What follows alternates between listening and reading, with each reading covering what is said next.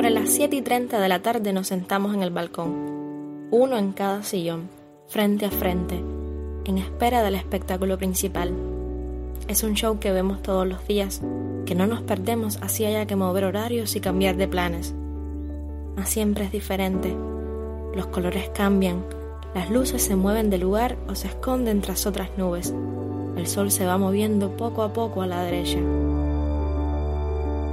Hay días en que llegamos cuando ya está empezada la función y atrapamos la bola de fuego naranja intenso ya escondiéndose tras el horizonte. Otras tardes te equipas de tu cámara y capturas ese momento exacto en que una nube pinta su borde de oro y una bandada de pájaros vuela hacia el árbol donde tienen marcado su hogar. Tú haces la foto casi sin saber que en ella quedan guardados los colores de nuestros atardeceres esos que se han vuelto tradición desde que me acompañas.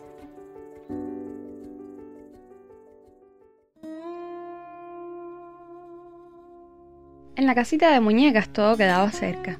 Dos pasos de la cocina a la cama, dos de la cama al baño, ocho del baño a la sala, cuatro más hasta el portal.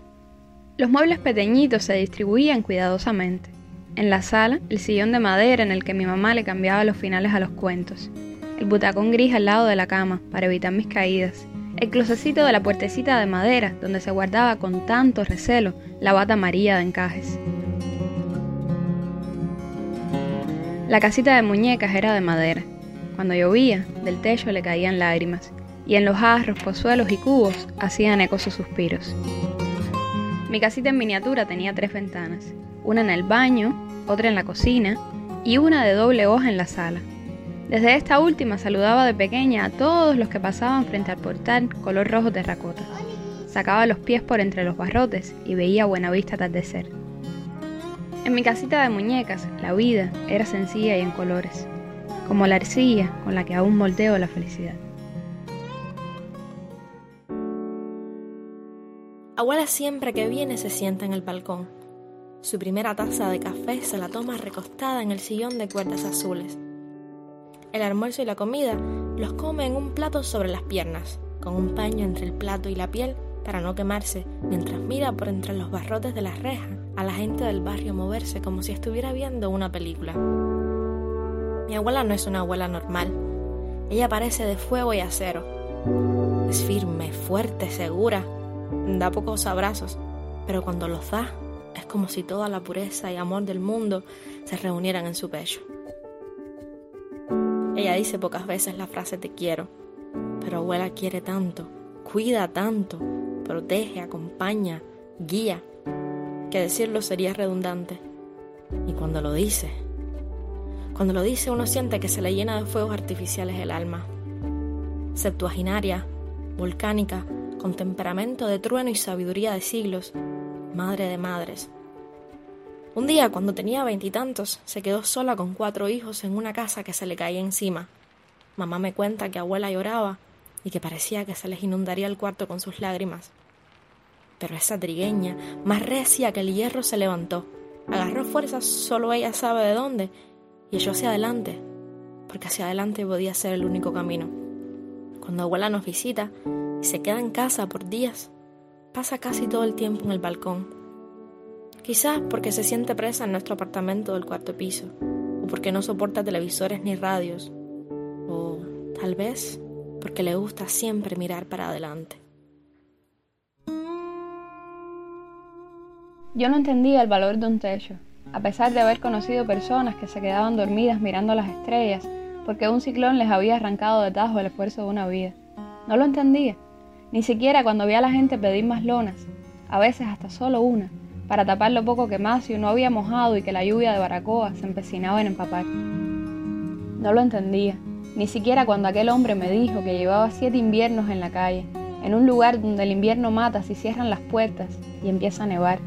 Su apellido, irónicamente, era Winter, Steve Winter.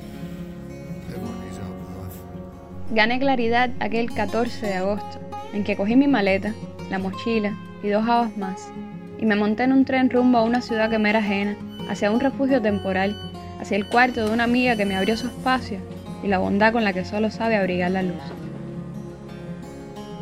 Mi incertidumbre de entonces no era comparable con la angustia de aquel paracoeso que olvidó felicitar a su pequeño, porque el tormento de restaurar la paz y la seguridad sobre sus cabezas era lo único importante. No fue hasta que la tía llegó a ver a su sobrino que esos padres físicamente derrotados recordaron. Su hijo un día entenderá y se reirán juntos de esto. Porque un techo, un techo, un techo es la cordura, la certeza, la base del péndulo y la libertad de escoger otra vida. En 15 días, sin embargo, también aprendí que el hogar es mucho más que un techo. Porque Jerry se volvió mi portal con vista al mar. Nana la cocina y el aroma a café cubano recién hecho, a café de mamá. Yayi mi sofá de ver Friends, envuelta en la colchita y tomándote con leche. Y Gaby, el cuarto de juegos infinitos, con sirenas y unicornios incluidos.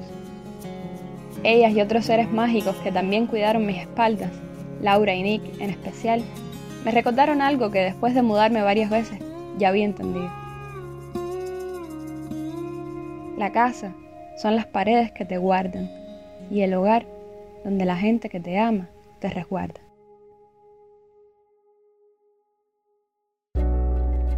En mi balcón ha habido helechos, bonsáis, suculentas y orquídeas han vivido canarios, peces en su pecera y una jicotea con un espíritu más dulce que la miel. Hay dos sillones que rechinan al mecerse, dos butacas inmortales y una mesita que se ha paseado por toda la casa. Suele mojarse con la lluvia y arder con el sol del mediodía. Es el lugar donde mi mamá espera por papá cuando está sola, donde mis amigos se sientan cuando hacemos fiesta, donde abuela pasa su tiempo cuando nos visita y donde tú y yo vemos al sol ponerse.